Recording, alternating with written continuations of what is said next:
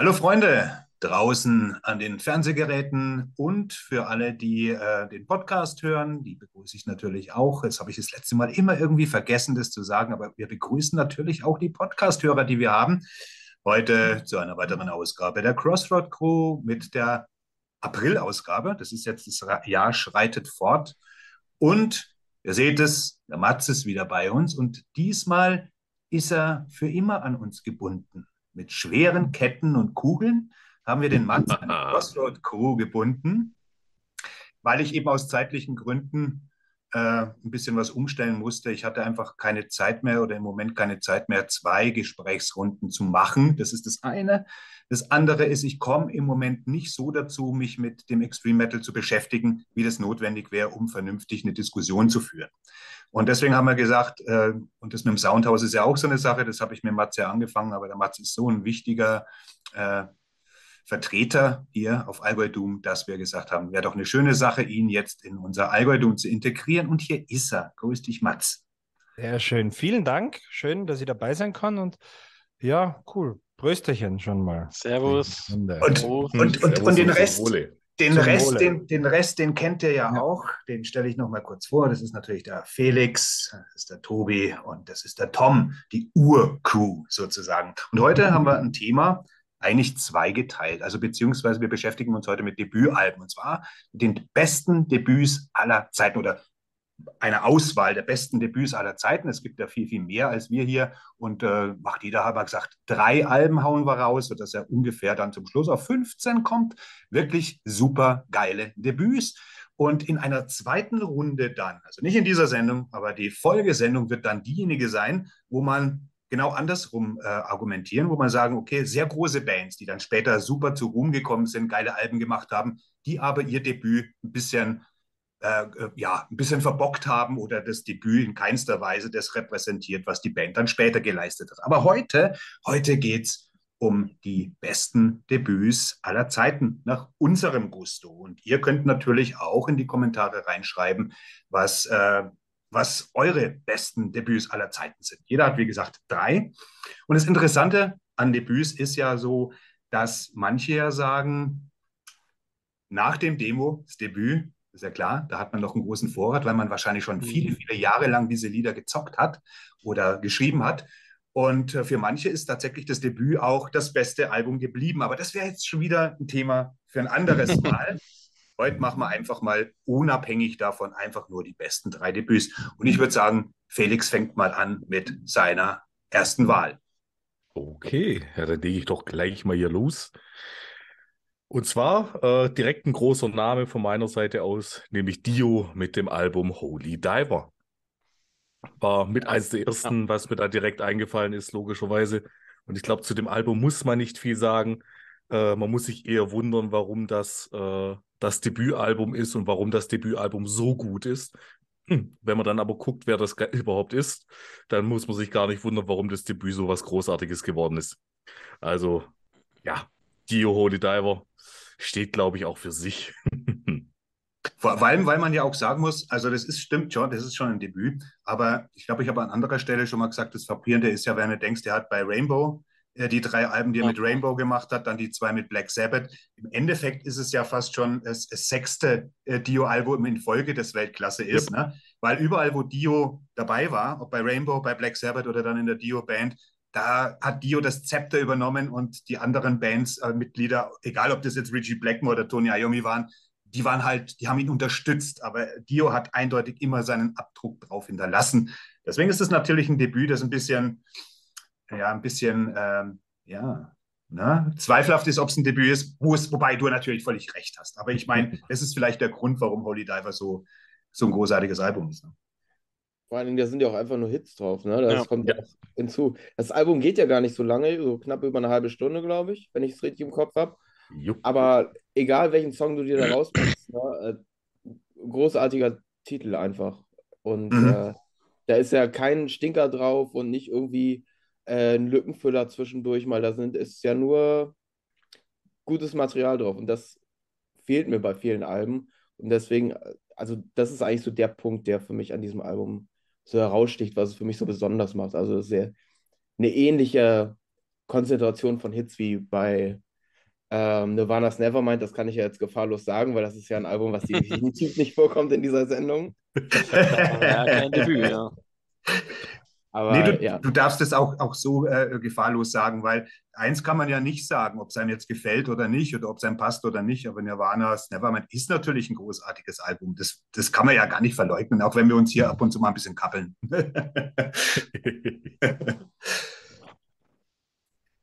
Ja, machen wir weiter, wenn es sonst nichts weiter zu sagen. Ich würde sagen, wir machen äh, so rum, jetzt kommt der Tobi. Wir machen das äh, in diesem ah, Zeigersinn ja. herum. Dann ist anders angeordnet äh, als bei mir. Ähm, ich gehe wie so oft nach Norwegen mal zum Anfang. Ähm, und ich sage nur Fenris und Nocturno Culto. Soulside Journey ist für mich eines der allerbesten Debüts, die es überhaupt gibt. Einerseits, weil es ein absolut zeitloses Death Metal Brett ist, das man eigentlich keine Ahnung, das seinesgleichen sucht, immer noch heute. Und weil es halt so ein absoluter Alleingänger ist in dieser ganzen Diskografie von Dark Throne. Das macht es irgendwie doppelt speziell für mich. Ähm, ich glaube auch immer noch, dass es genug Leute gibt, die das Ding nicht auf dem Schirm haben. Und äh, ich werde nicht müde zu betonen, dass das ein absoluter Meilenstein ist im, im Death Metal, der gehört werden muss. Ja. Und deswegen, Suicide Journey von Dark Throne ist eines ja, weil ja, schon ein ganz, das ist, das ist, das ist, ist, ist schon ein obskures Brett, ne? Also Soulside ja. Weil, wie du schon sagst, werden nicht alle Death Metal-Fans selbst äh, irgendwie äh, das, äh, viele haben ja auch Dark Throne gar nicht so, und das vergisst man ja oft. Da haben wir ja auch schon oft yeah, drüber geredet, dass die eigentlich mal, wie eigentlich fast alle Black Metal-Bands, erstmal im Death Metal-Spektrum irgendwie waren. Ne? Und das stimmt, das ist eine eigene, das ist eine ganz eigene Interpretation, auch wenn man das heute noch hört. Das ist äh, eine andere Art von Death Metal, der dann irgendwie, ich wüsste jetzt auch keine Band, die irgendwie das von Dark Throne irgendwie aufgenommen hat, während ja manche Bands dann immer so irgendwie versucht haben, aneinander zu orientieren. Das hat einen ganz eigenen Sound irgendwie, ein ganz eigenes äh, Klangkonstrukt irgendwie. Ne? Ich finde, es hat halt schon irgendwie so diese gewisse Bosartigkeit in sich drin, so, so eine norwegische Kälte. Es ist halt nicht so dieser Schweden-Groove, den es drin hat, sondern so eine bisschen vertrackte, fast schon Sci-Fi, okkulte Atmosphäre, mhm. die es irgendwie aufbaut. Und das ist schon sehr speziell und ja, also ja, für mich absolut herausragendes Album. Ja, top. Ich finde, trotz allem schimmert da dann doch so ein kleines bisschen durch, wohin denn die Reise geht, obwohl es doch so anders ist vom Sound her. Und genau. macht es irgendwie nochmal noch mal besonderer, finde ja. ich. Ich finde es halt mhm. halt spannend, weil es ja auch ähm, viel mehr Komplexität bietet als eigentlich alles, was danach kam. Und irgendwie ist es interessant, dass trotzdem das Riffing, wie du sagst, schon erkennbar ist. Also du hast einige Riss drin, die sie wahrscheinlich auch einfach mal nochmal runtergestumpft haben äh, für die danach folgende Black Metal Trilogie. Und das finde ich irgendwie auch absolut spannend in dieser ganzen Geschichte da. Ja. Und einfach auch das Drumming von Fenris ist phänomenal auf diesem Album. Da sieht man eigentlich, äh, also was der für ein Waffenarsenal im Grunde hat und dass er sehr gut wählen kann, okay, wann, wann brauche ich was von meinen Fähigkeiten. Keine Ahnung, ob er es heute noch so spielen könnte. Ähm, ich denke mal, man, man rostet bei sowas ja auch ein, aber gerade zu der Zeit ist das schon top-notch gewesen. Ja. Ich glaube, Fenris hat sich irgendwann drauf, ich meine, das vergisst man auch immer. Fenris ist eigentlich ein ausgezeichneter Schlagzeuger. Ja, absolut. Nur man vergisst ja. es halt oft, weil er ein sehr rationaler ist. Also er ist ein sehr rationaler, der, der eigentlich wirklich, wie du schon sagst, der macht nicht einfach nur, guckt mal, was ich kann, Toms, ja, sondern ja. der hat ein sehr rationales Spiel bis runter zum absoluten Primitivismus, aber diesen Primitivismus so durchzutakten, wie es er tut, das ist gar nicht so einfach, glaube ich. Ich meine, du als Schlagzeuger wirst es ja wissen. Ja, das ähm, macht, finde ich, auch viele gute Schlagzeuger aus, zu wissen, wie man einem Song dienlich ist, sozusagen, und nicht ein Show-Off zu veranstalten. Mhm. Also, ähm, keine Ahnung, nicht umsonst ist auch Ringo Starr einer der prägenden Drummer in, in der Rockgeschichte. So, das ist nicht, dass er super genau. viele komplexe Sachen spielt, aber er weiß halt, wann er in einem Song was machen muss, welcher Phil da reinkommen kann. Ähm, Gut, das dass du sagst. Macht, finde ich, sozusagen einen guten Drummer aus am Ende. Ja. Ringo Starr wird so oft auch gedisst. Ich habe auch schon öfters mal irgendwo. Findest du? Auch manchmal, ja, ich habe schon öfters auch gelesen, dass Ringo Starr eigentlich der verzichtbarste der Beatles gewesen sei. Und ich habe mir immer gedacht, das ist eine unglaublich unfassbar, weil Ringo Starr hat so viele Drummer überhaupt erst zum, zum Schlagzeug ja, gebracht. Der ja. hat alle beeinflusst. Wenn du alle Großen so anhörst, mhm. später, die waren, nennen alle Ringos da. Und er war derjenige, der den Beatles Grundbeat ja Und damals hat man ja, ja, aufgenommen, das Schlagzeug war das erste, das rekordet wurde. Und Ringo Starr hat immer den Takt aller Beatles-Lieder vorgegeben. Und das wird halt oft vergessen, weil er eben nicht dieser Keith Moon war, ne? von Who. Ja, sicher, ja. sicher, sicher. es, gibt, es gibt ja der Legende nach äh, äh, Abbey Road, Tontechniker. Ich sage, sie haben äh, so einen Drum eigentlich noch nie erlebt, der sich bei weiß, was weiß ich, wie vielen Demos und, äh, und, und, und Takes praktisch nie verspielt hat. Ja. Also ja. der, der hat wirklich, also der war technisch auch gut. Jetzt abgesehen Absolut. von, von ja. dem, was er, was er, was er irgendwie dann in, in den Gesamtsound eingebracht hat. Aber fand ich schon irgendwie, ja, äh, recht interessante Side Note. Also. Ja, das sieht man mal. Da sehen wir jetzt mal, was Dark Throne und die Beatles eigentlich gemeinsam haben. Einen guten Schlagzeug. Ringo Starr, ja. Ringo, Ringo Starr ist genau. der gemeinsame Nenner. Das ist immer witzig, wie man irgendwie so von dem einen zum anderen kommt. Irgendwie so. Ja, ja. Wenn man eben Musik als Gesamtheit betrachtet, ist das immer eine ganz spannende Sache. Ne? Ja, hau raus. ja, ähm, also eigentlich habe ich versucht, dieses Album nicht nennen zu müssen, aber ich muss es leider nennen, weil die, die Aufgabenstellung entsprechend war. Und keine Crossroads-Sendung kommt natürlich aus äh, ah. Ohne Appetite for Destruction von. Ja. ich wusste es. Du, ich, du, es glaub, du, ich wusste ganz genau, dass du dieses Album nennst. Ich kenne dich. also, es ist, es ist äh, mal abseits davon, dass es mein absolutes Lieblingsalbum ist und der allein deswegen schon einen Platz in dieser Liste verdient hat, ist dieses Album natürlich, als es rauskam, super stilprägend gewesen. Das, ja. Damals war ja die Zeit so dieser ganzen Glam-Bands in LA und da kommt da so eine total abgerockte Band, total kaputt mit äh, fünf komplett eigenen Charakteren, die ähnlich wie bei den Beatles auch irgendwie jeder unverzichtbar war für die Band, weil die Magie von Appetite macht eben diese Fünfer-Kombo aus, die es ja nur auf diesem Album gibt und deswegen ist es wahrscheinlich auch das Beste von Guns N' Roses. Ja. Und äh, guck dir die Setlist an, da sind halt nur Hits drauf und ich glaube, auf Konzerten spielen ja fast das ganze Album live, wenn du mal die Setlist anguckst. Also äh, absoluter unverzichtbarer Bestandteil für äh, die Band erstmal, so was das Songmaterial angeht. Ähm, ikonisches Cover natürlich auch, hat äh, die ganze Glam Metal-Szene einfach mal so in einem Handstreich weggepustet, so ganz locker. Und äh, ja, ich glaube bis heute das verkaufstechnisch auf jeden Fall das erfolgreichste Debüt immer noch, glaube ich ähm, wenn, wenn ich da auf dem aktuellen Stand bin. Und äh, ja, äh, super. Also Guns N' Roses waren danach nie wieder so, so großartig wie mit dieser Platte. Das ja, stimmt, ja. Und das sehe ich ganz genauso. Also da gibt es gar nichts zu mäkeln, so auch wenn ich äh, natürlich hier mein Hader habe. Aber auch da, wie bei Nirvana, muss ich echt zugeben, man kann machen, ob es einem passt oder nicht, es ist einfach ein verdammt großartiges Hardrock-Scheibe, ja. eine und für ein Debüt ist es natürlich sowieso nochmal sensationell. Ne? Weil sich jeder manchmal fragt, dass, ob die Leute überhaupt wussten, was sie da gerade fabrizieren. Ne? Also irgendwie. mhm. ja, wenn ich von was ausgegangen bin heute, dann definitiv davon, dass Tom ja. dieses Album nennen wird. Natürlich. Wäre eigentlich ultra fies geworden, hätte es ein anderes als Anfangsalbum genommen.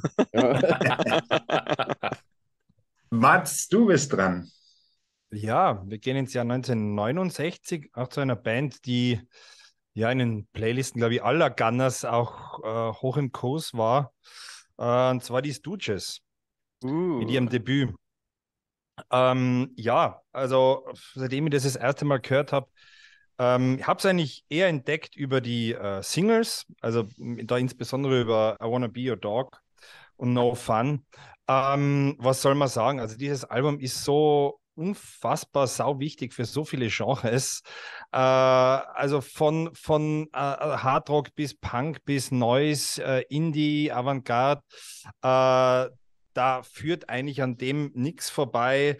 Ähm, sicher kann man sagen, dass der man Iggy danach auch solo großartige Sachen fabriziert hat. Aber dieses rohe, reduzierte, animalische, manische, ähm, äh, so, so, äh, ja, also das, das hat sich nie mehr so verdichtet wie auf diesem Stooges Debüt, klangen auch nie mehr danach eigentlich so. Ähm, und äh, ja, also es ist äh, äh, eigentlich die Blaupause für Punkrock danach. Ja. Und ähm, es, äh, es ist verdammt gut gealtert. Es, es, äh, es, es ist immer noch wie eine Faustwatsche, wenn du das anhörst. Äh, Iggy klingt immer noch wie ein, wie ein Geisteskranker. Äh, es ist ähm, ja eines der wirklich herausragendsten Debüts der Rockgeschichte, Popgeschichte, wie man auch will. Und es zeigt auch, man muss nicht unbedingt gut an seinen Instrumenten sein, um Magie zu erzeugen. Denn die vier Stooges waren viel, aber äh, sicher keine Virtuosen, also weit davon entfernt. Uh, aber trotzdem, ja, uh, right time, right place, right mindset, dann ist eigentlich alles möglich. Und ja, Stooges Debüt, ein großes Lieblingsalbum auch von mir. Und ja, großartiges Debüt.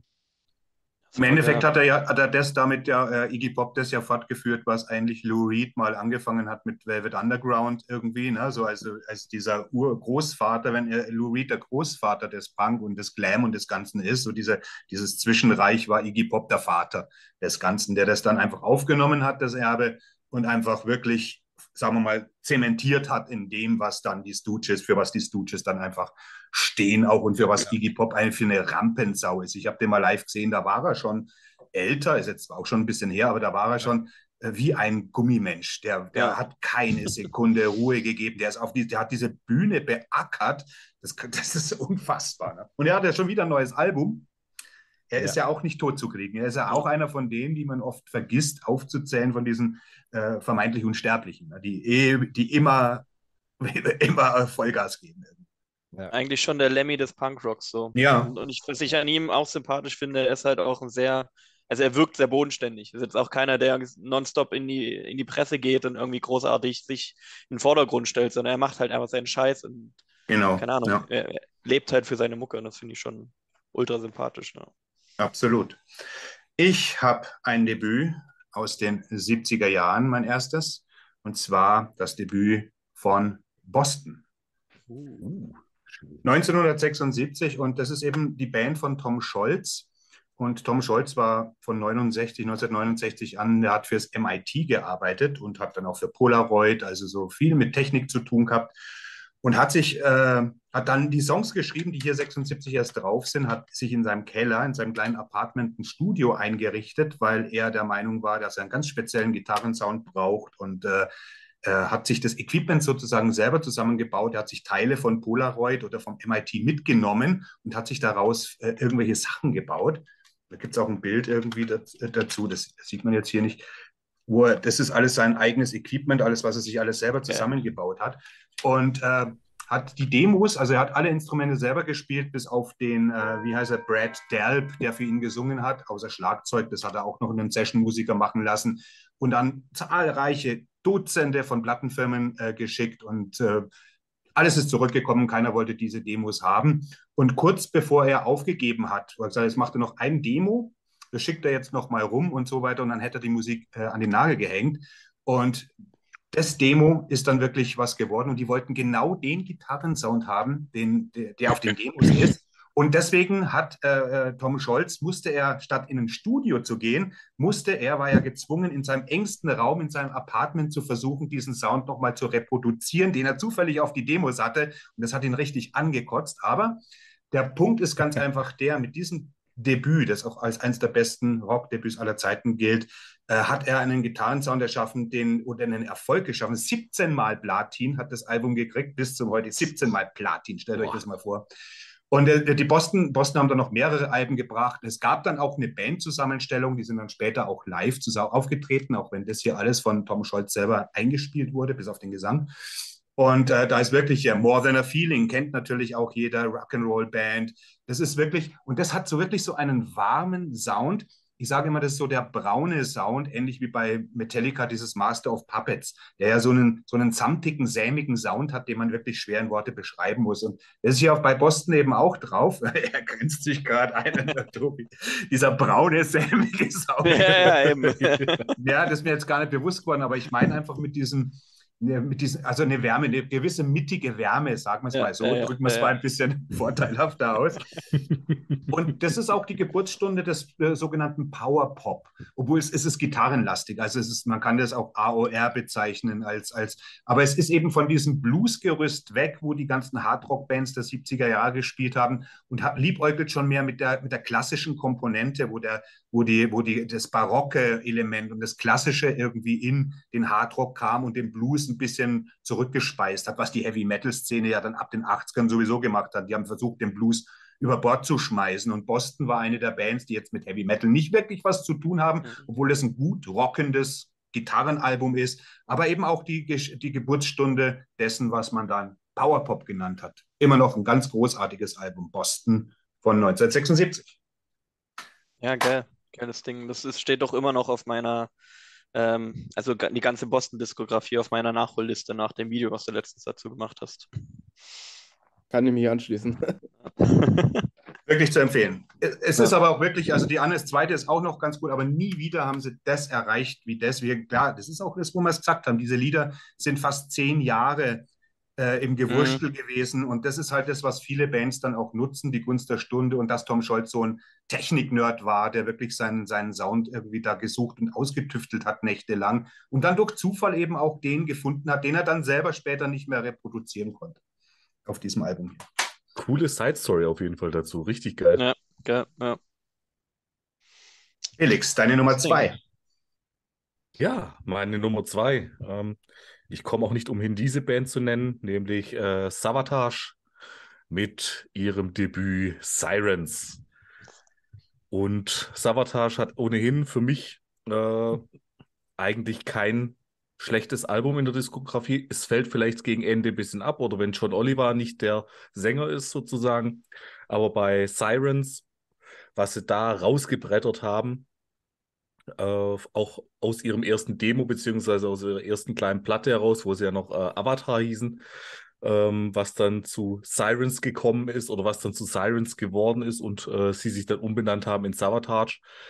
Großartiges Album von vorne bis hinten, man kann es nicht anders sagen. Und ähm, ja, egal was danach gekommen ist, gerade The Dungeons Calling ist eigentlich eine coole EP, die danach gekommen ist.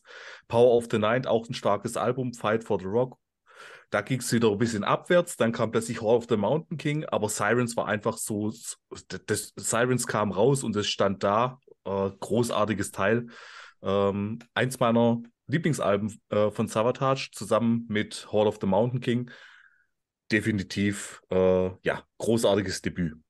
Ist ja, ist ja jetzt eigentlich 40 Jahre alt, ne? Das war 83, wo ja. Sirens rauskam. Ja. Und das Witzige ist ja, Dungeons are Calling, eigentlich sollte das ja, gehört ja das zu Sirens. Nur hat das nicht mehr damals auf die Vinyl gepasst und dann mussten ja. sie die EP nachschieben. Das war ja die gleiche Aufnahmesession eigentlich gewesen. Ja, cool. Coole Sache auch, ja. Ja, habe ich auch noch nach, Nachholbedarf auf jeden Fall in der Richtung. Ich habe letztens irgendwie mal gerade bei John Oliver ein bisschen nachgehört, was er so gemacht hat. Da muss ich auf jeden Fall noch ein bisschen mehr einsteigen. Das, da komme ich mittlerweile besser ran als früher. Irgendwie früher konnte ich das gar nicht. Aber mittlerweile hat sich da irgendwas bei mir geöffnet in der Richtung. Savadash ist einer genau. der besten, der besten ihrer Zunft. Auch das ist auch schwer, weil die, die kannst du zwar zum amerikanischen Power Metal irgendwie verorten, ja. aber die sind viel mehr. Die haben progressive Elemente, diese klassischen theatralischen Sachen. Ja, übelst. Ganz also, verstärkt dann auf Gatterballett, oh, zum ja. Beispiel Hall oh, of the ja. Mountain King. Also zwischen Härte und, und, und Brogginess, aber nie übertrieben, diesen klassischen Effekten und ja. so eine spezielle Wärme auch. Und das ist eine ganz merkwürdige, merkwürdige Konstellation. Aber es gibt auch keine Band, die sich so anhört wie Sabotage. Nee. Definitiv nicht. Genau, ich sag einfach mal The End. Light My Fire. Break on Through to the Other Side. Alabama Song. Ja. Könnt ihr euch vielleicht schon denken, das ja. The Doors Debüt, The Doors, es ist einfach Ach, Unfassbar. Von The Doors redest du. Ach ja, ja, ja, ja, The Doors. Äh, nee, wir sind nicht mehr bei Savatage, genau. ähm, ja, 1967 ein, ein absoluter, keine Ahnung, Krawallschlag, der so wahrscheinlich keiner, den so keiner erwartet hat und der, glaube ich, auch den Rock'n'Roll und generell die Musik ja für immer nachhaltig geprägt hat. Hey, hier ist mein Sohn kurz reingeschulziert. Gute Nacht. ähm, gute Nacht. Gute, uh, sag mal gute Nacht.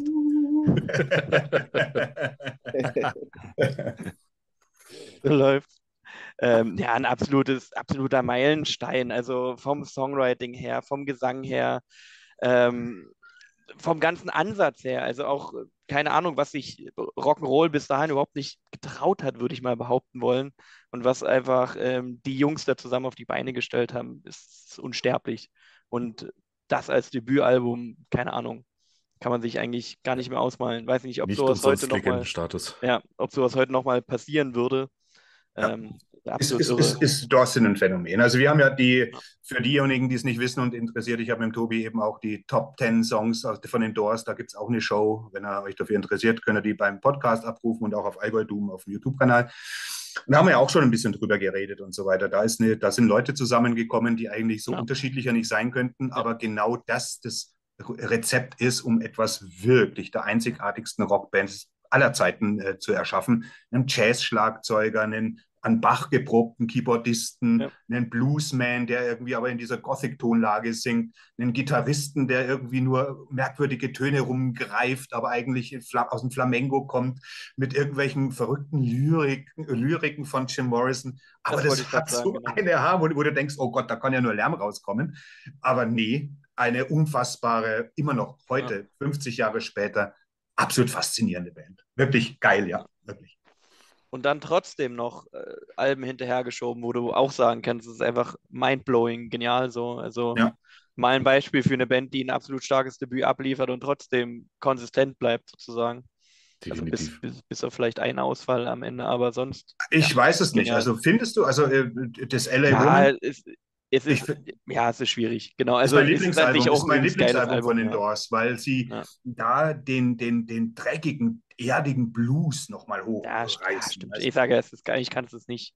Kannst für mich ist eigentlich der Soft, Soft, Parade der Schwachpunkt im, mhm. im Doors-Katalog. Für mich, weil das da eben, ich meine, ich mag Touch Me und, und, und Tell All the People, aber das hat schon diesen orchestralen Schlager, ja. amerikanischen Schlager, Dings, wo, wo, eigentlich ein bisschen ein Irrweg ist, bis auf der Soft Parade selber, das ja schon wieder so proggy ist, ähnlich wie The End und äh, When the Music's Over. Aber da können wir bestimmt irgendwann anders mal auch nochmal drüber reden. Das, das weil man sehr spannend. kann sich über alles ja. total verlieren hier.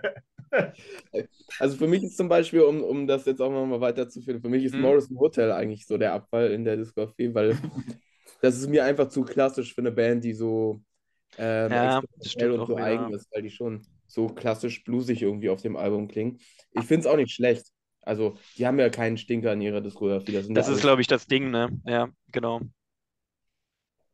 Ja, Tom, dann du mit deiner Nummer zwei. Ja, ähm, wir haben das Thema vorhin schon äh, ein bisschen gestreift. Ähm, Stichwort Großväter und Väter. äh, The Velvet Underground der Nico ist ah. äh, auf jeden Fall ein Album, was ich aufzählen würde. Eins, also nicht nur eins der großartigsten Debüts, glaube ich, sondern auch unumstritten eins der großartigsten Alben, die jemals geschrieben worden sind. Weil äh, da kam er jetzt, also das ist auch so ähnlich wie bei The Doors, ne? Zwei, zwei Leute kommen da zusammen, die unterschiedlicher nicht sein können. John Cale, den ich ähm, übrigens letztens live gesehen habe, nochmal und im hohen Alter auch noch äh, sehr gut auf der Bühne performt. Hm? Äh, der kommt ja aus der, der hat ja eine klassische Musikausbildung gehabt, ne? Also äh, spielt vorwiegend Violine, aber auch äh, Klavier. Ähm, und der trifft auf Fluid, also so einen komplett äh, zerrockten äh, Typen, sehr eigen, sehr, äh, sehr belesen vor allen Dingen auch, aber ist schon, ich sag mal, sehr ein spezieller Fall und auch ein großartiger Songwriter. Und die beiden treffen dann aufeinander und kreieren einfach so ein geniales Album, was dann irgendwie nochmal besser wird durch die Tatsache, dass Andy Warhol da auch involviert ist. Nicht nur als Coverkünstler, der diese fantastische Banane gezeichnet hat, die heute jeder kennt, ähm, sondern, sondern auch ähm, zumindest auf dem Papier als Produzent auftritt. Faktisch sah das ja immer so aus, dass er gesagt hat, äh, wenn er gefragt worden ist, was die Jungs da eigentlich im Studio machen, hat er immer gesagt, ja, eigentlich finde ich das ziemlich gut, was sie machen, aber er hat den da niemals reingequasselt und die hatten ja absolut freie Hand und dann ähm, natürlich lebt es auch davon, dass äh, Nico als sehr spezielle Sängerin dann äh, da auch noch auftritt, die also heute wäre das undenkbar, dass jemand mit so einem starken Akzent auf so, auf so einem Album. Aber das macht auch so einen gewissen Charme aus und es hat so einen total experimentellen Klang. Und dann hast du halt auch noch Fehler, die bewusst drin gelassen worden sind. Zum Beispiel bei ähm, Heroin, äh, diesem sieben Minüter, wo, wo Maureen Tucker dann plötzlich im Studio bei den Aufnahmen die Orientierung verliert und, und plötzlich aufhört weiterzuspielen. Und die nehmen einfach diesen Take, wo sie dann so aus dem Nichts heraus aufhört, Schlagzeug zu spielen. Das ist, äh, dieses Album lebt eigentlich von, von allen Elementen, die es so sonderbar machen, dass äh, man da wahrscheinlich ein ganzes Buch drüber schreiben kann, äh, was äh, das Album an Spezialitäten aufweist. Aber das ist für mich auch, ich habe es vorhin nochmal gehört, äh, die Platte aufgelegt und es ist nach wie vor eins der tollsten, tollsten Alben überhaupt. Interessant an der Sache ist, ich habe heute nämlich, heute Morgen habe ich äh, für meine äh, äh, besten Alben aller Zeiten, habe ich über Transformer von Lou Reed geredet. Und da bin ich auch ganz kurz auf Velvet äh, äh, Underground gekommen. Äh, und ja, gut, wenn die Sendung jetzt kommt, ist das Video schon draußen. Also ich kann da jetzt sozusagen aufbauen und musste mich dann auch ähm, ich hätte fast gern lieber über Velvet Underground geredet als über Transformer und musste mir dann irgendwie sagen, Moment, es geht ja hier um ein anderes Album, weil diese Phase in den 80er Jahren, wo Velvet Underground mit Andy Warhol und deiner Factory so zusammen war, dieser Think Tank von Künstlern, von wo es keine Unterschiede gibt zwischen, äh, gab zwischen Schriftstellern, den Beatpoeten, Musikern, Filmemachern, Tänzern, wo alles All-in sozusagen und dadurch ein riesiges, äh, ein Schmelztiegel an Innovationen und Ideen, die es damals ja noch nicht gab. Damals gab es noch nicht keine Genres so, keine Rock-Szene. Man hat die Szene ja erst gegliedert und gebaut und das war mit Sicherheit eine unfassbar spannende Zeit. Also unabhängig jetzt von diesem ganzen Hippie-Ding, weil viele denken, oh, die 60er, ja, Vietnamkrieg und Woodstock, aber äh, die 60er waren ja viel, viel mehr. Die waren ja ein viel, viel interessanteres äh, Jahrzehnt, als wir eigentlich jetzt mal so schnell irgendwie äh, so uns erinnern. Ne? Was weißt du, erinnern. Ich mir nicht, noch nicht mal ich habe sie erlebt, aber so im Nachgang halt. Ne? Ja, das finde ich zum Beispiel an Kerouacs on the Road. Da gibt es ja in der Originalfassung, wo er quasi die Originalnamen drin gelassen hat, sozusagen in der Urfassung. Mhm. Das finde ich dort halt auch übel interessant, wie das ja im Endeffekt einfach eine über ganz USA verteilte Kommune war, trotzdem, wo du überall wieder hingekommen bist, mit dem nächsten Projekt angefangen hast, dich wieder ausgetauscht hast über neue Ideen und, und daraus wieder was Neues entwickelt hast. Das muss eine wahnsinnig krass ähm, inspirierende Zeit gewesen sein auch. Absolut. Ja. Also, also ich finde es eine verdammt coole Wahl. Ich hatte es auch äh, äh, also in meiner Shortlist drinnen und hätte es fast auch in meine Top 3 geschafft. Also ich liebe alle vier Alben von Ihnen. Äh, Velvet Underground, ja, ein ganz, ganz großer Favorit und auch die ganzen, also ja, die John Cale Solo-Sachen, genial, bin ich jetzt äh, vor ein paar Jahren reingekippt, super, gerade die 70er-Alben. Was ähm, ein bisschen mehr Zeit braucht, sind die Nico-Scheiben, die ja sehr, sind, sehr düster, ja, das war dann äh, der leichtfüßige Anfang, von dem sie dann danach nichts mehr wissen wollen. Wobei, wo, ja, wobei da eigentlich auch die halbe äh, Velvet Underground-Besetzung auch dabei ja, war. Das Album ist großartig, also ja. das, das, das, ist super, aber danach ähm, also es gibt ja Dokumentationen darüber, es gibt ja sogar einen Spielfilm darüber, wo man auch sieht, wie diese Frau innerlich zerrissen war und, und, und aber so unfassbar intensive Musik erschaffen hat, dass jeder von, äh, von Nick Cave bis Tom Waits sich in den Staub wirft vor der Frau und zurecht. Also äh, da, da ist ja wirklich Velvet Underground und Nico so ein Ausgangspunkt für so viel und eigentlich der Beginn unserer modernen Popkultur, würde ich fast sagen. Und, und, und ich kann dieses Album man, man kann es eigentlich gar nicht äh, hoch genug einschätzen. Ich, also, also ich würde das höher platzieren als vieles von den Beatles. Ich hau das jetzt mal so in die Runde. Aber also es ist wirklich, nein, also es, es da ist. Da bräuchte man jetzt eine Sendung dazu, um, um, um das zu klären. nein, aber, aber äh, super Wahl. Das könnte lustig werden. Ja, gehört, gehört da echt rein. Ja, cool. Bei, bei dem Album ist es halt noch spannend, weil es war ja, als es erschienen ist, überhaupt nicht erfolgreich. Ja. Das hat ja überhaupt keiner irgendwie wahrgenommen. Ähm, ja. Außer vielleicht so, äh, so ein, so ein ja. ganz kleiner Kreis von Leuten, aber das, die, die wahre kulturelle, popkulturelle Bedeutung dieses Albums ist ja erst viel später zutage getreten, nachdem es schon, also lange nachdem es erschienen ist. Ich glaube, das ist aber, gibt, ging vielen, vielen Alben zu der damaligen Zeit so, wenn du nicht äh, der, der, Liebling der Kritiker warst, warst du so wie Black Sabbath und Led Zeppelin und so weiter, also die, wo wir heute alle heiligen, die waren damals ja alle unten durch. Mit denen wollte ja kein ernsthafter Kritiker was zu tun haben. Ne? Und Heute äh, denkt man, um Gottes Willen, wie war diese, ich, ich habe es auch schon öfters erwähnt, diese, die Musikjournalie, wie kapital die in ihren Anfängen, gerade der Rolling Stone oder, oder andere Magazine auch, wie kapital Fehleinschätzungen gemacht wurden, äh, die eigentlich schon fast grotesk sind, weißt, wenn man sie aus der heutigen Sicht betrachtet. Ich glaube, was man aus unserer Sicht heute manchmal vergisst, ist halt, dass dieses Subkulturelle halt einfach nicht diese Kraft hatte, wie es das er heute im Grunde hat. Wenn heute in einer gewissen Subkultur ein Album irgendwie Höhe gewinnt, dann mhm. kann das auch irgendwann sozusagen in den Mainstream reinkommen. Damals hattest du ja eigentlich nur den Mainstream. Und wenn du dort nicht angekommen bist, ja, ist es ja ultra schwer, dich irgendwie zu verteilen und irgendwie weiterzukommen. Also die, ich sag mal, die Schritte waren ja viel kleinteiliger und viel langwieriger, als das heute der Fall ist. So. Und dann gab es halt auch, ja. Das ist ja das Coole an, an einem, an einem Velvet Underground-Album und, und Nico-Album, dem Debüt, dass, dass es einen, einen Fuß breit in der Avantgarde ist und dann doch im Pop. Also das ist ja, äh, und aber trotzdem das Ganze irgendwie sinnhaft zusammengefügt wird, sodass es fast selbstverständlich wirkt. Und das ist also, mhm. ja. Ja, also Mats, dann bist du ja. mit deiner Nummer zwei zu Rande.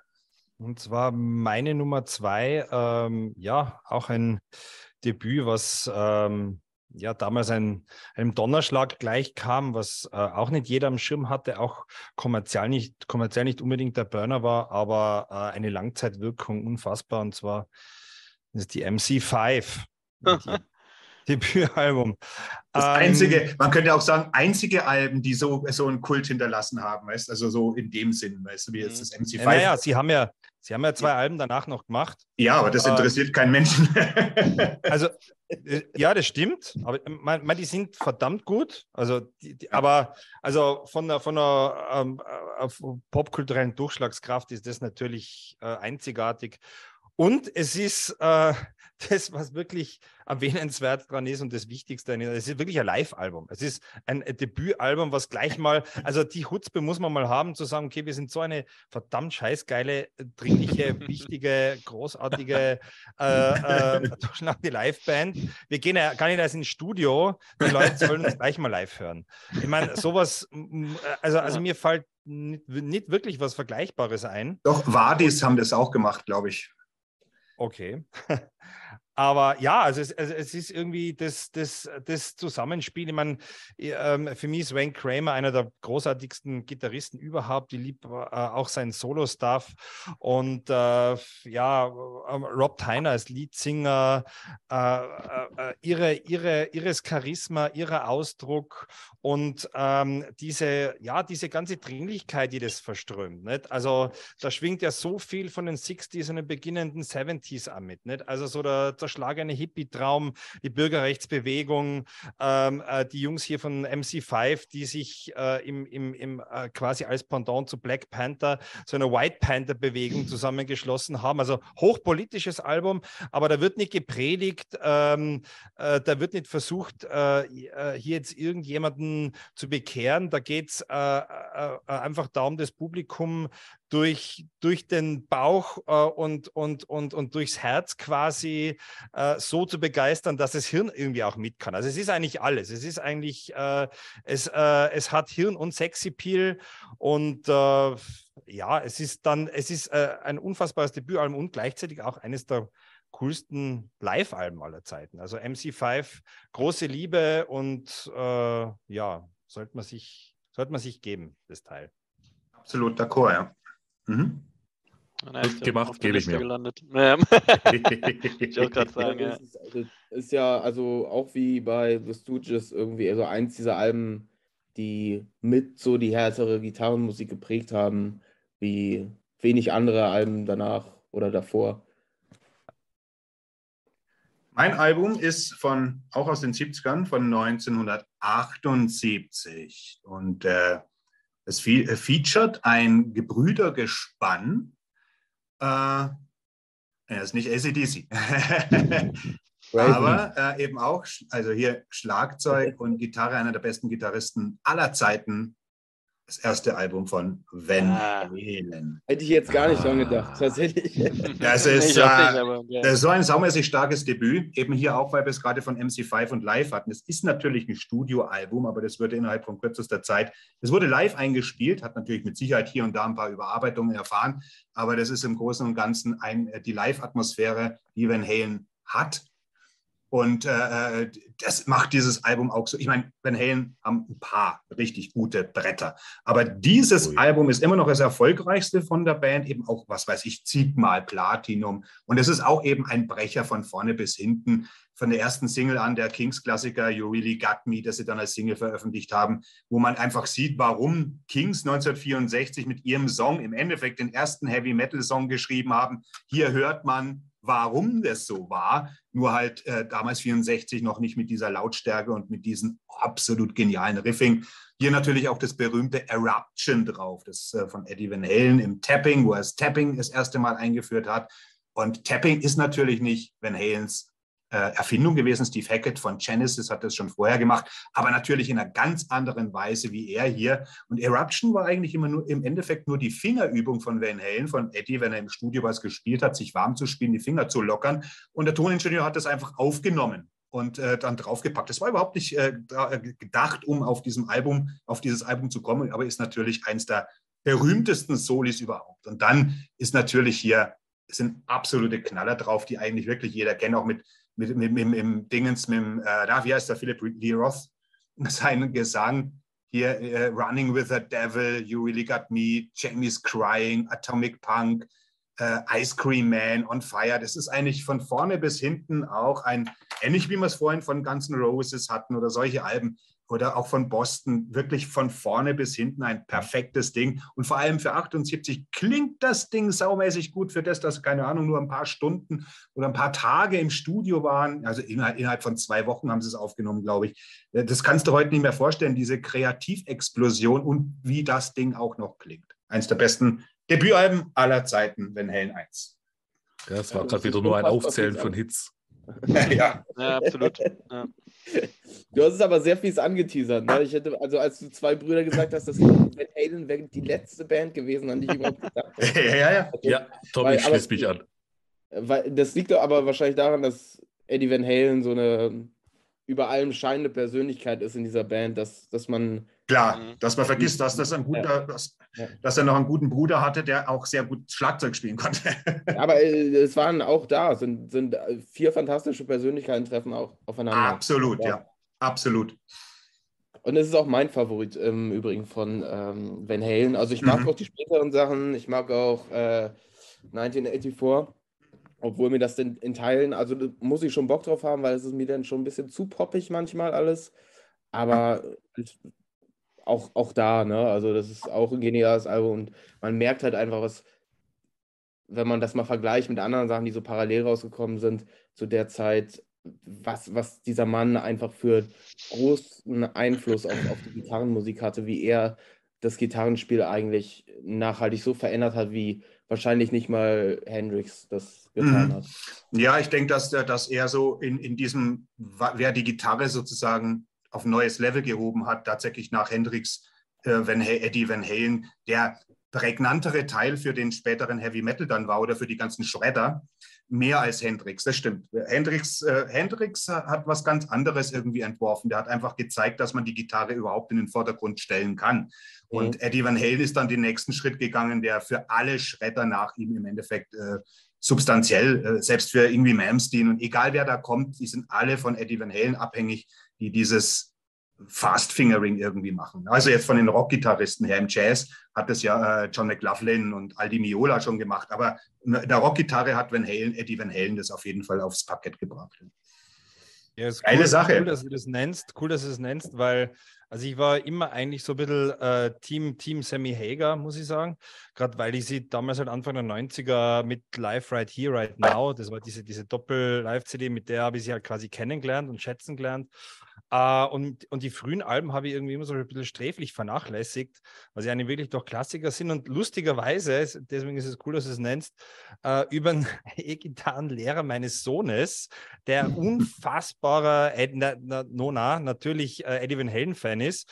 Und, äh, der, und der hat gesagt, ja, hör doch mal rein, hör mal, du musst dich mit den frühen Alben jetzt aber auch auseinandersetzen, auch in der Livos-Phase. Und äh, hab's dann wirklich dadurch über quasi diesen Umweg, über den Umweg des, des Gitarrenlehrers, dann das auch, schätzen, das auch schätzen gelernt. Ja, und es ist, äh, muss auch wirklich sagen, verspätet, aber doch, also auch die Frühphase, es ist, also klar sind sie danach äh, wirklich eine, eine poppige Hardrock-Band worden, aber äh, es ist eigentlich, finde ich, beides irgendwie hat was für sich und, und, und, und hat seine Meriten. Ich, ich finde das, was David Lee Roth dann solo gemacht hat, viel, viel spannender als das Spätwerk von, von Van Halen tatsächlich, obwohl äh, David Lee Roth eigentlich den äh, eigentlich den Metal jetzt so oder den, na, den Heavy Rock eigentlich irgendwie verlassen hat. Aber ich finde, was David Lee Roth macht, viel, viel spannender. Wobei äh, bei 1984 muss man sagen, das Groteske, das Verrückte daran ist, dass einer der besten Gitarrenvirtuosen aller Zeiten, nämlich Eddie Van Halen, das einleitende, ein, einleitende Riff von Jump auf dem Synthesizer spielt. Das ist so, so, so, so, eine, so, so ein Irrwitz, so ein Treppenwitz der Geschichte eigentlich. Weißt du, so eins der berühmtesten Riffs, wie ein Song, ein Hardrock-Song anfängt, vom größten, einer der größten Gitarrenvirtuosen und wird auf dem Synthesizer gespielt. Finde ich so lustig. Felix, machen wir bei dir weiter. Ja, die Nummer drei von mir. Und äh, ja, was, was wäre bei mir die Welt ohne ein bisschen Thrash Metal auch mal auf dem Tisch zu haben? und ja, ja. zwar äh, meiner Meinung nach auch das äh, beste Thrash Metal Debüt aus meiner Sicht. Äh, die Band hieß mal so, wie das Album heißt. The Legacy heißt das Album, Testament ist die Band. Äh, dieses Album 1987 rausgekommen wird man jetzt, kann man jetzt eigentlich so sagen, ja, ein bisschen spät eigentlich für Thrash, was äh, andere Debüts angeht, aber steht dem halt in der Qualität um absolut nichts nach. Äh, von vorne bis hinten ein großartiges Thrash-Album. Und äh, ja, äh, es hat einen Grund, warum äh, bis heute, auch wenn Testament eine der Bands ist, die unheimlich starke Alben die letzten Jahre rausgehauen hat, warum live gerade von diesem ersten Album so viel gespielt wird. Das hat einen verdammt guten Grund. Und ja, äh, The Legacy äh, ist ein Album, das bei mir unheimlich oft tatsächlich auch äh, so den Monat verteilt, äh, möchte ich es jetzt mal nennen, äh, läuft. Bis heute. Ich feiere das sehr. Chuck Billy, äh, die Stimme großartig. die beiden Gitarristen oh, zum Zungeschnalzen. Einfach von vorne bis hinten ein Thrash-Album zum Zungeschnalzen. 80er Jahre sowieso, was den Thrash betrifft. Äh, da war ja, das Interessante war ja von diesen Bay Area Thrashern. Ich meine, gut, Overkill, die sind jetzt nicht von der Bay Area, aber jetzt sagen wir den amerikanischen äh, Thrash Metal, äh, wie filigran und wie, wie progressiv, aber auch der Metal wirklich auf, aufs nächste Level, nicht einfach nur Bolze, Bolze, sondern auf dem, auf, dem, auf dem Niveau gehoben wurde von den frühen Bands, auch schon von den ersten drei Metallica-Alben, von den ersten Overkill, von vielen, die damals kamen, Death Angel, Dark Angel, das waren ja wirklich ganz, ganz viele.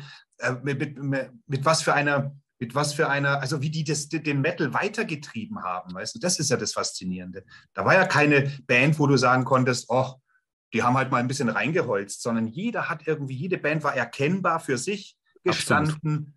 Es war eine verdammt großartige Zeit für den Thrash. Die Zeit für den Thrash Metal einfach. Großartig. Ja, und gerade bei äh, Testament, du, du hörst einfach, äh, vor allem wenn Skolnick und Peterson zusammen spielen, das ist Weltklasse. Äh, mhm. Dieses die Gitarrenduo, äh, gerade als Skolnick nicht dabei war, das hast du eindeutig gemerkt. Da hat Testament ein Problem gehabt, ist kein weltbewegend riesengroßes äh, Höllenproblem, aber äh, man hat es definitiv gemerkt. Mhm. Danke. Tobi. Genau. Ähm, ich komme zu was ähm, recht Aktuellem. Ähm, wir gehen nach England. Es wird alles ein bisschen härter und ähm, Gregor McIntosh, also Greg McIntosh, ist mit von der Partie und äh, dieses Album, diese Band hat ihn für mich irgendwie nochmal oh, keine Ahnung, ganze Zacken interessanter und ähm, relevanter gemacht vor allem. Ähm, es geht um A Fragile King von Valenfire. Die haben dieses Album 2011 rausgehauen und ist für mich, keine Ahnung, Instant Classic geworden. Die haben im Endeffekt nicht unbedingt was neu erfunden, nicht unbedingt irgendwie, ich sag mal, sich, sich durch ja, Neuerungen hervorgetan damit, aber es ist einfach ein rundum perfektes, ultra stimmiges Album. Ähm, es ist krustig, es ist groovig, es treibt nach vorne, es hat unheimlich fiese, ich sag mal, zähflüssige Doom-Passagen drin und die Stimme von Greg McIntosh, dieser fast schon bestialisch, grunzig tiefe Gesang, ist einfach eine absolute Freude. Ähm, und das ist bis heute, keine Ahnung, so, so ein Dauerläufer bei mir. Das lege ich immer wieder ein, gerade wenn es mal ein bisschen derber zugehen darf. Für mich absolut geniale Mischung aus Crust, Death Metal und Doom. Also ja, auch eine absolute Empfehlung, wer es nicht ähm, auf dem Schirm hat. Generell Valenfire ähm, haben drei Alben rausgehauen, bevor sie sich ähm, aufgelöst haben. Danach ähm, haben sie als Strigoi weitergemacht oder machen es aktuell gerade. Sind aber meiner Meinung nach an, an ja, dieses Debüt von denen nie wieder rangekommen. Gerade live äh, gibt es Aufnahmen vom Bloodstock, müsste das sein. Das ist einfach absolut brutal. Mit Adrian Allenson am, am Schlagzeug, der schon für Skid System und At the Gates getrommelt hat. Ähm, ja, der absolute Shit. Also, ja, das ist meine Nummer drei super geile Wahl und ja, 1000 Prozent Zustimmung. Mir hat das damals auch total umgehauen. Also, und es ja. ist auch, muss ich sagen, ähm, von allen Nebenprojekten, die die Paradise Lost Jungs äh, da vom Stapel lassen haben in den letzten 10, 15 Jahren, also das sticht einfach komplett heraus. Und äh, so sehr ich auch äh, teilweise geneigt bin, äh, von äh, Paradise Lost das Host-Album zu verteidigen, weil es jetzt so schlecht nicht ist, wie alle schreiben, muss ich jetzt auch sagen, also die, äh, die also Host als Band jetzt ach, das ist einfach ein totales Schnachfest. Leider, also es ist wirklich enttäuschend. Kann man natürlich jetzt stilistisch überhaupt nicht vergleichen. Ich meine nur, also von den ganzen Nebenprojekten, äh, die diese äh, Jungs da am Start hatten, ist wirklich das Wellenfire-Debüt sticht so raus. Ein Wahnsinn, ja. Unfassbar und ja, cool. Cool. Und was ich nach wie vor nicht verstehe, warum Nick Holmes bei Bloodbath singt und nicht fucking Greg McIntosh, ich kann es einfach nicht nachvollziehen. So. das ergibt halt null Sinn. So haben sich irgendwie echt den falschen von den Paradise Lost Jungs gesucht. Aber ja. Tom. Es, ähm, dann gehen wir nochmal ein bisschen weiter zurück als äh, bei dem Mal davor. Und zwar gehen wir in den Prog-Bereich und da haue ich mal jetzt raus In the Court of the Crimson King von King Crimson. Ja, oh, geil. Ähm, nice. Das ist auch ein Album, also da, da habe ich so, so ein ähnliches Gefühl ähm, wie bei Valenfire, ähm, was, was, was, Tobi hat, weil das landet bei mir auch tatsächlich so ein ziemlicher Regelmäßigkeit auch auf dem Plattenteller. Und es ist ja auch irgendwie was unfassbar Besonderes gewesen, jetzt auch vom heutigen Stand aus betrachtet, als es rausgekommen ist, sowieso weil es hat erstmal dieses unfassbar catchy Cover. Also du, du musst da, also du versinkst ja irgendwie da drin. Ne? Also, erinnert mich ein bisschen immer äh, an den Schrei von äh, Munk, ja. aber irgendwie ist es halt auch doch sehr eigen. Ne? Also das ist dieses verschwimmende, schon fast ähm, ja, so ein bisschen LSD angehauchte äh, Cover, was ja auch äh, ein schönes Doppelcover ist, wenn du es umdrehst. So, das geht ja einmal ganz rum und äh, es ist einfach unfassbar schön aufgemacht, denn es ist also viele würden sagen, es ist das erste Prog-Rock-Album der Geschichte. Du kannst natürlich immer noch weiter zurückgehen und sagen, hey, das gab es davor, aber so wirklich, was das auf den Punkt gebracht hat, von der Definition, die du auch heute noch akzeptieren kannst, würde ich schon sagen, war das äh, das erste. Und dann ist es ja auch von der von den Titeln ist es ja auch super interessant, weil da stehen ja nicht nur irgendwie fünf Songs drauf, die fünf Songs, die es sind, sondern da steht dann immer in Klammern noch dahinter, including und dann äh, ganz viele andere Namen, weil man damals Angst hatte, 1965, als das Album rauskam, dass die Leute das nicht kaufen, weil da so wenig Songs drauf sind.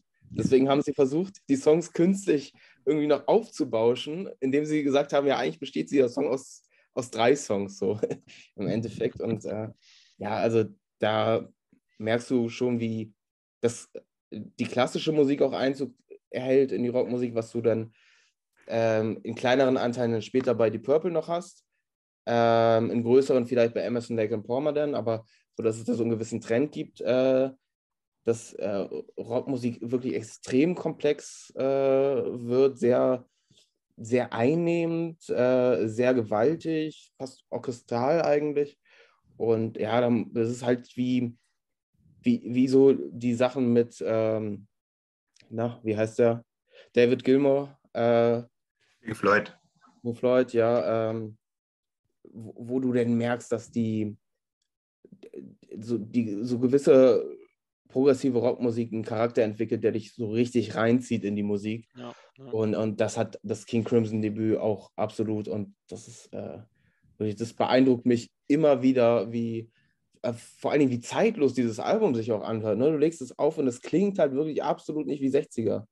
Und äh, die Produktion ist genial einfach für, für, für die Zeit. Es klingt so unfassbar modern, dass es eigentlich, da kannst du, kannst du eigentlich niemandem erzählen, dass es irgendwie 65 rauskam. Das klingt so, so erfrischend wenig angestaubt. Das ist äh, einfach Wahnsinn, was, was dieses Album auch im Gesamtkonzept ausmacht. Und äh, wirklich eins meiner absoluten Lieblingsalben. Und wenn man denkt, dass das erst der Anfang von der großen Karriere von King Crimson war, die ja dann wirklich auch mit Robert Fripp, einen der absoluten Genies äh, im, im Brockrock irgendwie, und der Brockrock ja dann auch bis zu 1973, dieses, das, das vergessen ja viele, dass die haben Millionen verkauft, die Brocker, Yes, Genesis, ELP, äh, King Crimson. Das war das, was in den Charts war. Das war das, was die Jugend hören wollte. Das war das, hat die Brockrock hat die Welt dominiert damals. Das kann man sich ja gar nicht mehr vorstellen heutzutage. Ne?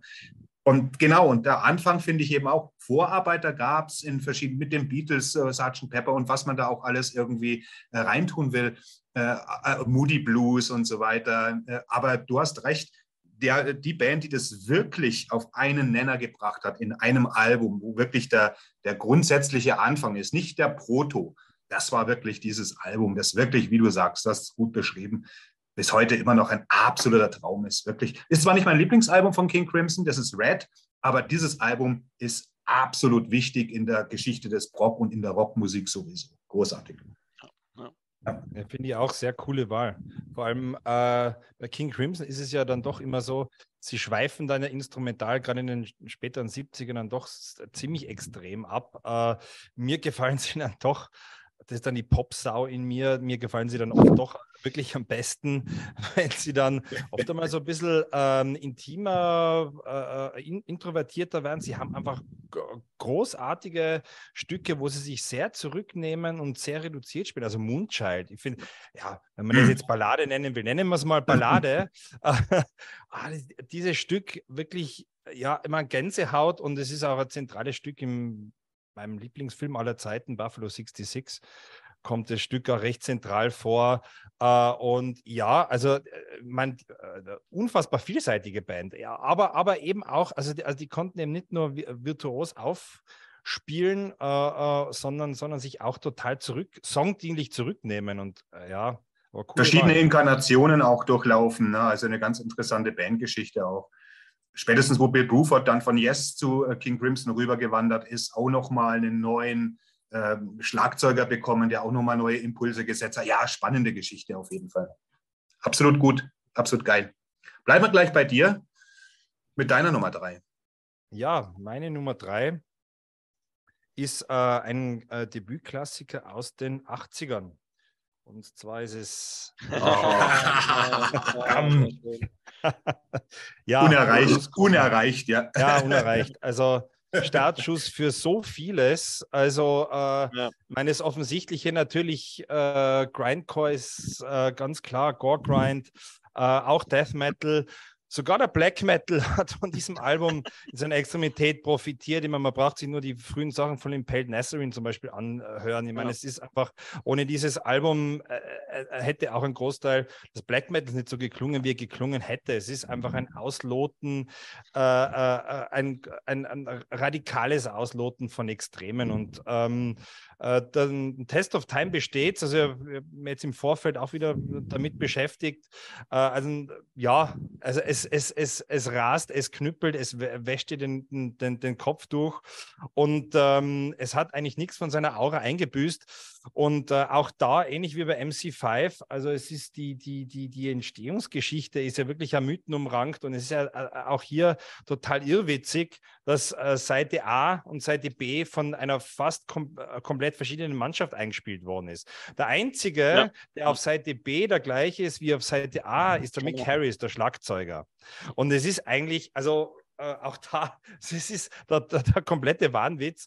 Ähm, äh, aber es, es fügt sich auch auch hier zu einem total homogenen Ganzen zusammen. Ich meine, die A-Seite ist jetzt vielleicht ein bisschen mehr auf der Hardcore-Punk-Seite und auf der anderen B-Seite kommt schon ein bisschen das Metallische durch. Aber ja, total Legende natürlich das Album und so, so wichtig für so viele, also eigentlich der Startschuss äh, der große Startschuss für, für, für, für eigentlich das, was wir heute Extrem-Metal nennen. Unter äh, äh, anderen Alben natürlich auch aus den 80ern, ganz klar, aber sehr, sehr wichtig und äh, ja, natürlich mit You Suffer, den kürzesten Song. das, ja, das, das, ist, das ist einfach ja. immer noch, also ich finde es einfach live immer noch absolut geil, wenn sie den spielen wo du denkst, okay, ach ja, okay, passt. So, nächster Song jetzt und die eine Sekunde ist jetzt schon um. Aber ja, große Liebe immer noch fürs Cam. Ja, super fett, ja. Super geile Wahl auf jeden Fall. Letztens erst ein Interview mit Barney irgendwie äh, geguckt, respektive gehört, ähm, wo er so ein bisschen über die Zeit auch erzählt hat und wie er dann Lee Dorian abgelöst hat und da irgendwie auch aufgeregt war, wie er diese Fußstapfen füllt und aber auch nicht ihn einfach nachmachen wollte halt schon witzig. Und, und diese ganze völlig irre Crust-Punk-Szene, in der das entstanden ist, also, keine Ahnung, ey. Das ist schon ja. verrückt. Gute Sache. Teil. Ja. Kann man nicht mehr dazu sagen. Meine letzte Nummer, ja, bitte, Tom. Äh, äh, ich ich finde, ähm, so der, der Zeitpunkt, zu dem das rausgekommen ist, eigentlich total kurios, wo es einfach nur darum ging, wer spielt am schnellsten und können ja. wir noch schneller spielen und dann kommt einfach Napalm Death um die Ecke und sagen dann so, ja, aber so schneller als wir geht halt nicht. Ne? Ja. Die setzen mit dem Album so ein Statement. Das ist genau, wenn man denkt, dass ein paar Jahre vorher noch äh, die Kill 'Em All als schnellste Scheibe gegolten hat. Ja. Ne? Das ist ja ein Witz, dagegen ist das ja Doom. das ist gut. Ja. So, meine, meine Schlussphase für heute, ja, es geht auch mal aus hier, jetzt explodiert es gleich, pass auf. meine Schlussphase ist natürlich die beste Rockband aller Zeiten. das ist das Debüt von Led Zeppelin. Led Zeppelin. 1969. Äh, es ist einfach nach wie vor äh, Led Zeppelin. Ich höre sie natürlich weniger als, als früher. Ich habe mich so satt gehört, ich kenne wahrscheinlich jeden Ton von allen Alben. Ich, Led Zeppelin ist für mich äh, eine Band, die ist nie wieder erreicht worden. Und nochmal anders wie Black Sabbath, die man so, so, viele, so viele Bands hat bis heute, die im Doom sagen, oh, wir wollen so möglichst so klingen wie Black Sabbath äh, an Led Zeppelin. Bei Led Zeppelin würde das gar nicht funktionieren, weil äh, Robert Plant, äh, John Henry Bonham, also auch die vier hier, das sind an, an ihrem, äh, auf ihrem Gebiet einfach Götter. Und äh, klar, Jimmy Page schon Jahrzehnt unterwegs, irgendwie auch in, in dem britischen Bluesboom, schon als Studiomusiker. Man munkelt sogar, dass er 1964 eben dieses Riff von den Kings, dieses You Really Got Me, das als erstes ähm, Metal-Riff so gelten kann, dass er das im Studio gespielt hat.